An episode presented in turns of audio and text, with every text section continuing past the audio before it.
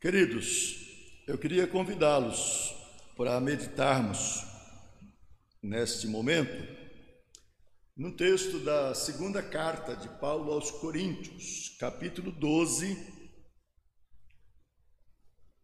Segunda carta de Paulo aos Coríntios, capítulo 12, versículos 7 a 10.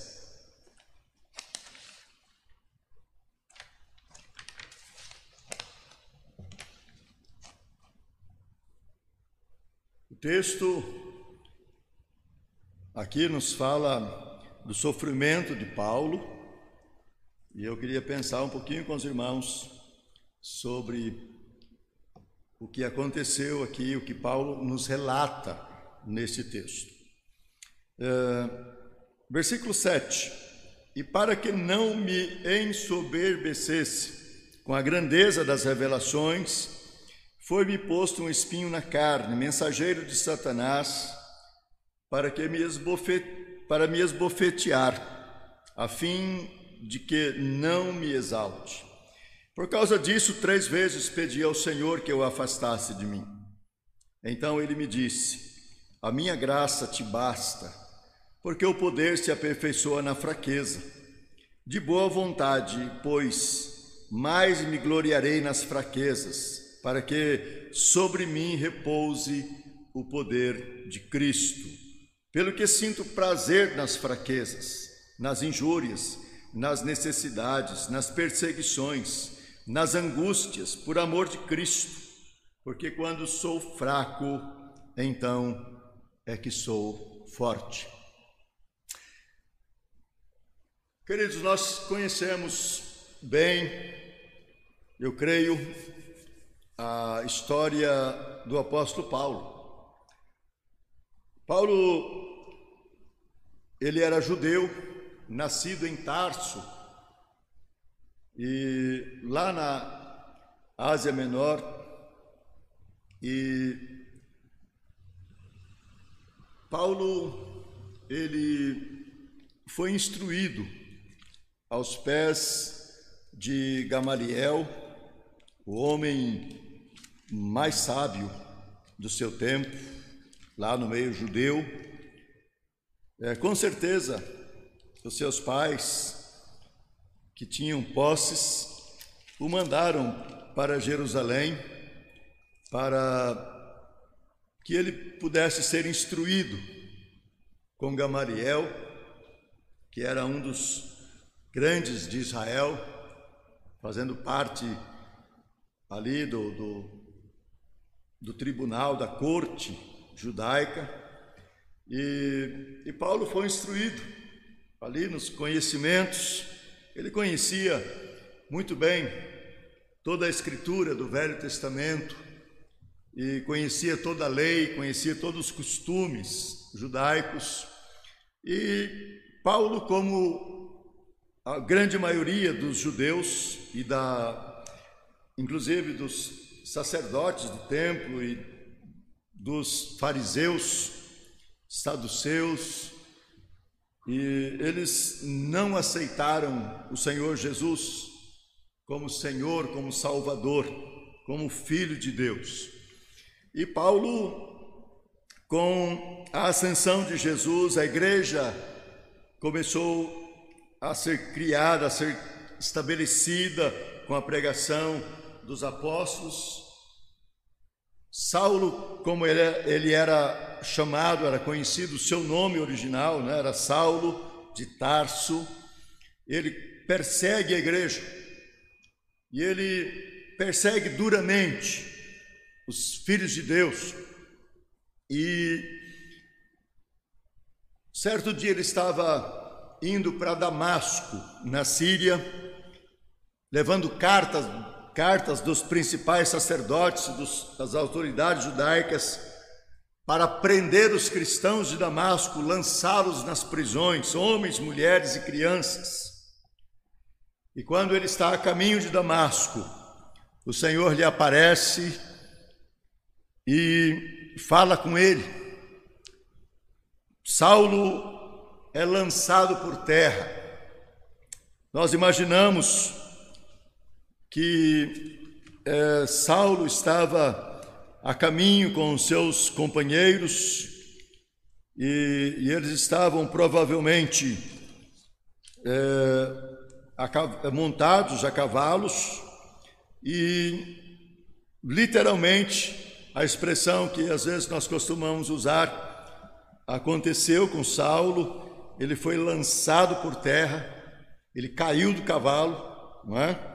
Lançado por terra e uma forte luz que brilhou, a luz do Senhor que brilhou ali, fez com que Saulo ficasse cego.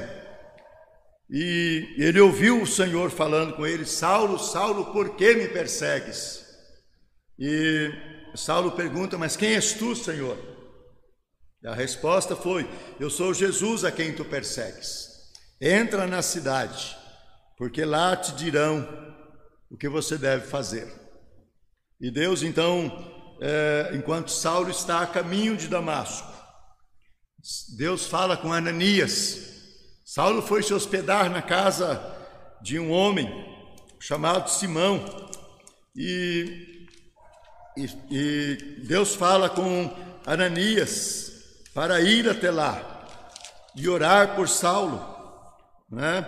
E Ananias teve medo.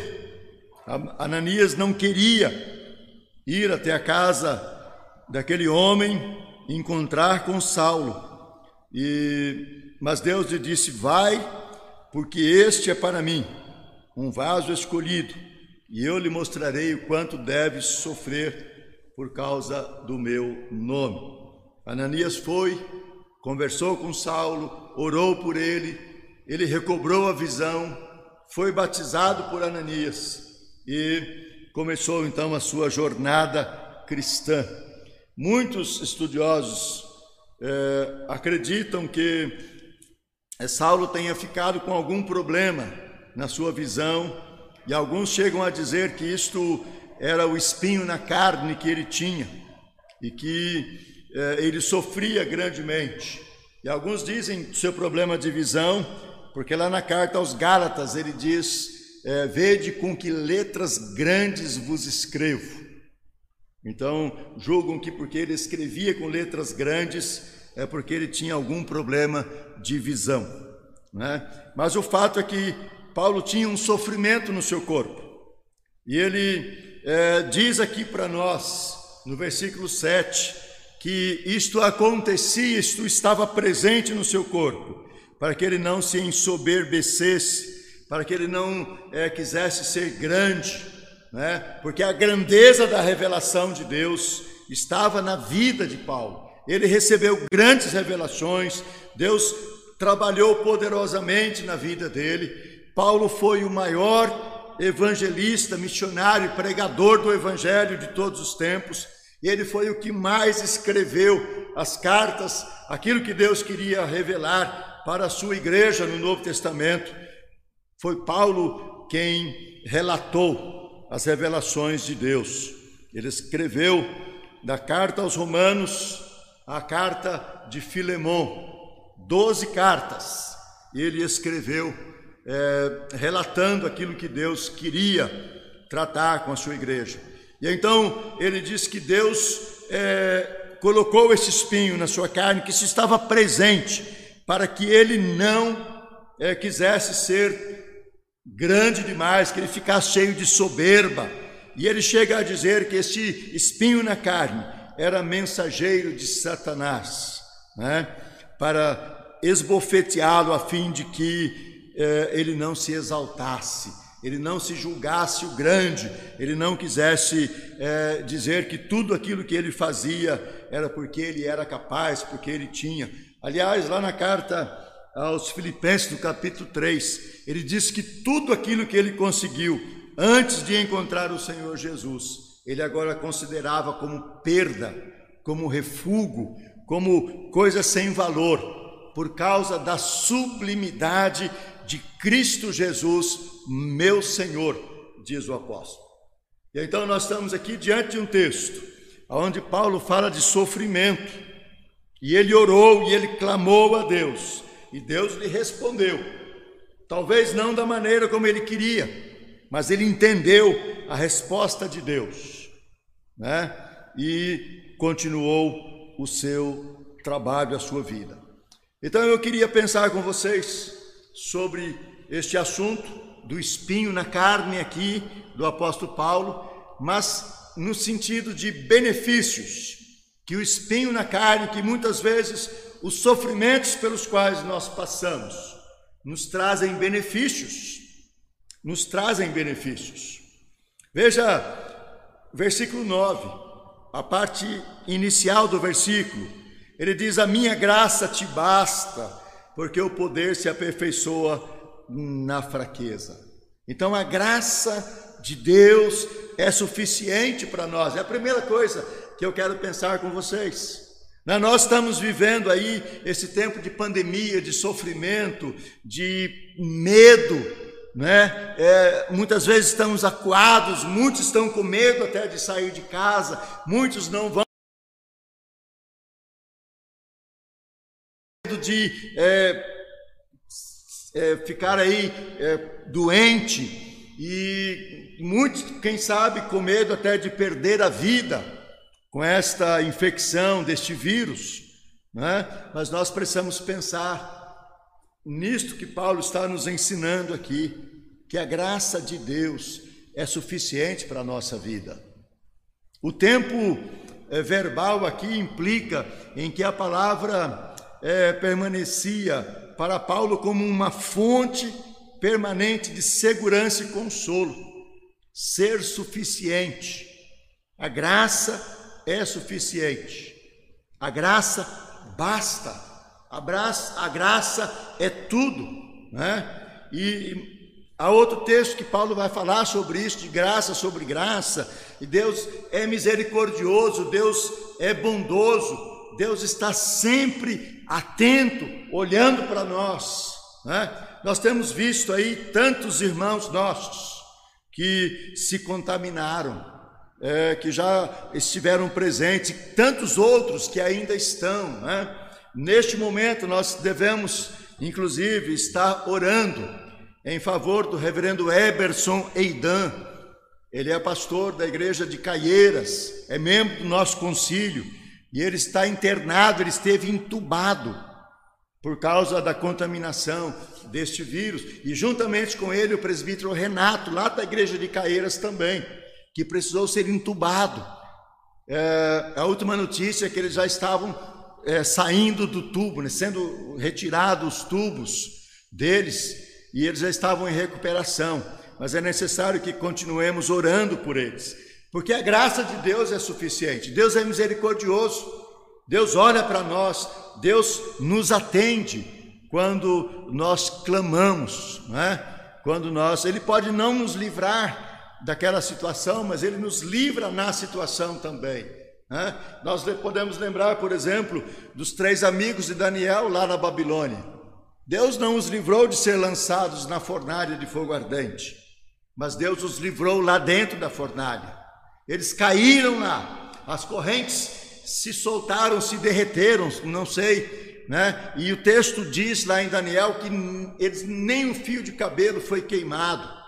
E quando Nabucodonosor olhou lá dentro, eles estavam caminhando e ele disse: Mas eu estou vendo um lá como filho do Altíssimo.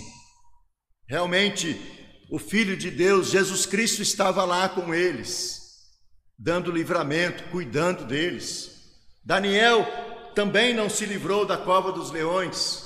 Leões famintos que há vários dias não se alimentavam, Daniel foi lançado lá. E quando o rei no outro dia chegou ali e chamou por Daniel, ele disse: Ó oh, rei, vive para sempre. O meu Deus enviou o seu anjo que me guardou aqui dos leões. Então, nós vemos que Deus age, que Deus trabalha, que Deus opera, que Deus nos livra, que Deus nos guarda, que Deus é conosco. Quando nós olhamos agora já mais perto de nós, não, é? não tão perto, mas lá no século XVI da Reforma, Martinho Lutero, quantos livramentos que Deus deu para Martinho Lutero para que ele pudesse fazer o trabalho da reforma que ele fez. Se nós olharmos para outros, para Calvino e para outros tantos que Deus livrou, muitos não foram libertos. Eles deram testemunho, morreram glorificando a Deus, muitas vezes queimados vivos, né? mas Deus estava presente, Deus estava cuidando, porque a graça de Deus é suficiente. Então, meus queridos, nós não precisamos ficar amedrontados, nós temos que confiar no Senhor e saber que a graça de Deus é suficiente para a nossa vida. A segunda lição que eu quero aqui trazer, tirar para a nossa vida, é que muitas vezes a fraqueza ela é substituída pelo poder de Cristo. Olha o que ele diz no final do verso 9: é, de boa vontade pois mais me gloriarei nas fraquezas, para que sobre mim repouse o poder de Cristo. Né? Muitas vezes nós achamos que podemos alguma coisa, e Deus não quer que nós é, pensemos assim. Nós muitas vezes é, achamos que nós podemos, e quantos que, quem sabe, estão aí sofrendo, não é? É, com ou com tantos problemas, inclusive este da contaminação do vírus, porque acham que podem, que são capazes, que eles vão e que nada vai acontecer com eles. Deus nos guarda, Deus nos livra sim, mas nós não estamos isentos de qualquer problema. Nós temos que pensar que nós não somos suficientes, nós temos poder para alguma coisa. Deus é que está presente, é o poder de Cristo é que repousa sobre nós. E nós precisamos ter isso em mente. O tempo presente do Verbo enfatiza a ação contínua. Meu poder está sendo aperfeiçoado na fraqueza. Então, enquanto nós somos fracos, o poder de Cristo está sendo aperfeiçoado em nós. Repousar pode ser habitar, morar pode ser uma referência à glória de Deus habitando na tenda ou tabernáculo do nosso corpo, na nossa vida. Paulo poderia estar dizendo que o poder de Deus desceu sobre ele e fez sua morada no frágil tabernáculo do seu corpo físico. Ah, queridos, nós somos frágeis, nós é, não temos poder nenhum, o nosso corpo é, é muito fraco, é muito frágil, qualquer coisa pode afetá-lo, pode destruí-lo, qualquer doença que nós é, sentimos, nós nos abalamos, nós nos enfraquecemos, nós sentimos é, que é, nós estamos esvaindo, mas a glória de Deus, o poder de Deus se manifesta, né? e Deus desce para fazer morada conosco. Deus desce para estar conosco, para é, tabernacular conosco, morar conosco, estar dentro de nós, viver em nós, porque é, Ele é o nosso Deus. Repousar é, no sentido de habitar, de morar. Então Deus vem habitar conosco, a glória de Deus, o poder de Deus repousa sobre aqueles que confiam nele. Nós somos fracos, mas a nossa fraqueza ela é substituída pelo poder de Deus. Aquilo que nós fazemos, aquilo que nós alcançamos, aquilo que nós podemos ter na nossa vida, é porque o poder de Deus está conosco. Nós não somos capazes, nós sabemos que nós nada somos, nós nada podemos fazer sem a presença de Deus em nós. E Paulo tinha essa consciência, e nós precisamos ter esta consciência também, porque a nossa fraqueza, ela é substituída, ela é suplantada pelo poder de Cristo que está em nós, que habita em nós, que opera em nós e que age na nossa vida e que pode é, nos fortalecer e nos dar as vitórias que nós precisamos, que nós alcançamos, aquilo que nós conseguimos fazer. Então Deus está conosco. A graça é suficiente, a fraqueza é substituída pelo poder de Cristo. Cristo está presente, o poder dele está em nós. E em terceiro lugar, o, orva, o orgulho, aliás, o orgulho ele é substituído por humildade. Versículo 10.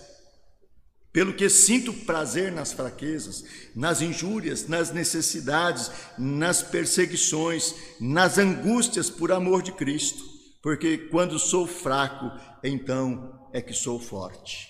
Se lá no versículo 7, Paulo está dizendo que é, o espinho na carne é para que ele não fosse soberbo, para que ele é, não se exaltasse, para que ele não fosse orgulhoso, achando que ele podia alguma coisa na sua vida. Aqui no versículo 10, ele está dizendo que ele sente prazer nas fraquezas, nas injúrias, nas necessidades, tudo aquilo que ele passa, as perseguições, as suas angústias, e ele sofre tudo isto por amor a Cristo porque ele sente que quando ele é fraco, então ele se torna forte, porque o poder de Deus está sobre ele. Insulto, injúria, refere-se ao tratamento feito publicamente para insultar e humilhar abertamente a pessoa que sofre, sofre perseguição, sofre insultos por amor a Cristo sofre porque serve ao Deus Todo-Poderoso, sofre é, porque prega o Evangelho, porque vive o Evangelho. Né? E nós sabemos que nós temos irmãos pelo mundo afora que sofrem tremendamente porque são servos de Cristo. Muitos são humilhados, muitos são é, açoitados, muitos são presos, muitos são mortos, muitos são é, mutilados por amor a Cristo. Ainda hoje, no mundo em que nós vivemos, no tempo em que nós vivemos, com toda a evolução científica, cultural que aconteceu, ainda hoje, os nossos irmãos sofrem por causa do Evangelho de Jesus Cristo. E Paulo, ele sentia é, esta fraqueza, e aqui eu, eu quero pensar aqui que o orgulho que ele poderia ter é substituído por humildade. Paulo se humilha diante do Senhor, Paulo se faz servo, Paulo se faz um homem é, dependente de Deus. Um homem que é capaz de fazer a obra de Deus, não porque ele se sente capaz, que ele sente que ele tem poder, que ele sente que ele pode alguma coisa, mas porque Deus está presente e todo sofrimento pelo qual ele passa, seja na sua carne, com esse espinho na carne, essa doença, essa. Uh, não, não sei dizer exatamente o que é o texto aqui, não é muito claro é, para nos ensinar e para nos mostrar isto, né? mas ele tinha algum problema, alguma enfermidade, alguma coisa que o afetava. Mas além disto, ele sofria também, publicamente, a perseguição, os insultos, a humilhação é, e tantas outras coisas, por, por amor a Cristo, porque ele servia a Cristo, porque ele amava a Cristo. E nós não estamos isentos disso também, meus queridos. Nós podemos a qualquer momento estar sofrendo as perseguições, sermos insultados é, e sofrer tantas outras coisas por causa do Evangelho, por amor ao Senhor Jesus Cristo. Nós estamos caminhando para isto. Né? A Bíblia diz que nos últimos tempos seriam difíceis, o próprio apóstolo Paulo diz isto, que nos últimos tempos haveria homens maus, é, que iriam perseguir, fazer maldades de todo jeito, e nós estamos é, vendo isto acontecer por todo lado, por todo canto, e nós estamos aqui é, sendo confinados, proibidos de nos reunirmos aqui por causa dessa situação que nós estamos vivendo, da contaminação deste vírus. Mas Nós não podemos desanimar e nem nos entregarmos. Precisamos continuar firmados no Senhor. Os sofrimentos fazem parte da nossa vida. A Bíblia em nenhum lugar ela, disse que nós não teríamos sofrimentos. Pelo contrário, o próprio Senhor Jesus, ele diz para nós: no mundo tereis aflições, tem de bom ânimo. Eu venci. Jesus venceu por nós e ele vai nos dar a vitória, ele vai é, estar conosco, ele vai é, agir em nós, porque é, ele é o nosso Senhor, ele é o nosso Deus, ele é aquele que nos alcançou, ele é aquele que nos é, libertou, ele é aquele que é, nos chamou para servi-lo, chamou a mim a você, né? chamou a mim, primeiramente, como é, chamou a você para pertencê-lo, para recebê-lo como Senhor e Salvador. A mim, ele chamou também para pregar, para anunciar, para estar à frente, de, levando a mensagem, orientando, cuidando. Mas ele chamou cada um de nós, e nós temos que ter esta certeza da presença de Deus nas nossas vidas, e que tudo que nós passarmos não é por acaso, e nós não vamos sofrer nada sem que Deus esteja cuidando de nós. No momento em que você achar que você não pode, Deus está com você. O que você não pode é deixar o orgulho, a altivez, é, tomar conta, você se exaltar, você achar que você é alguma coisa, mas pelo contrário, nós precisamos fazer como Paulo, porque quando sou fraco, então é que sou forte. Quando eu me exalto, eu perco o poder que Deus me dá, porque eu acho que eu posso fazer alguma coisa. Mas quando eu me humilho diante do Senhor, quando eu reconheço que eu não posso, que eu não sou capaz, que eu não tenho nenhum poder, que eu dependo de Deus e que eu preciso buscar o Senhor a cada dia. Então o Senhor vai se manifestar. E então Deus vai agir e nós vamos vencer, nós vamos conseguir alcançar aquilo que o Senhor quer que nós façamos. Então, é, benefícios do espinho na carne, as nossas doenças, as nossas fragilidades, as nossas dificuldades, os nossos problemas, muitas vezes a nossa falta de emprego, a nosso problema com moradia, o nosso problema com transporte, o nosso problema é, que nós temos na família, com filhos, muitas vezes vai trazer benefício para a nossa vida se nós buscarmos depender de Deus, se nós nos sentirmos fracos, incapazes de resolver, mas buscarmos no Senhor, porque o Senhor vai dizer para você, como disse para Paulo: a minha graça te basta, a graça de Deus vai ser suficiente para a sua vida. Mas também, se você se sentir fraco, Deus vai operar e o poder de Cristo vai repousar sobre você. Deus vai estar presente, Deus vai agir, Deus vai operar e você vai conseguir vencer, porque Deus estará presente fazendo grande obra na sua vida, agindo em você. Mas quando você se humilhar em lugar do orgulho, você vai sentir que aí você é forte, que aí você pode, que aí você é capaz, porque Deus vai estar junto de você, capacitando, abençoando, sustentando, fortalecendo com o seu poder. Nós possamos sentir assim, nós possamos ver Deus agindo na nossa vida, que nós não fiquemos aí amedrontados, é, encurralados, mas também que nós não não estejamos, é, vamos dizer, à procura de algum problema. Nós não temos que ir aonde está o problema, só se for necessário, só se não tiver outro jeito, confiando em Deus, usando todos os meios que são exigidos de nós, né? a máscara, o álcool gel e outros meios de, de, de proteção. Mas nós não precisamos muitas vezes ir aonde está o problema. Temos que ter sabedoria de Deus porque temos que saber que Deus está cuidando de nós. Então não, não vamos ficar amedrontados, vamos confiar em Deus.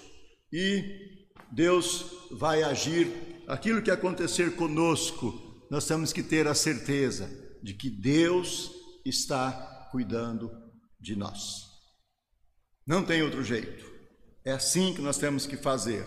E é desta forma que nós precisamos confiar no Senhor e depender dele, sabendo que todas as coisas estão debaixo do poder de Deus, da manifestação da graça de Deus na nossa vida.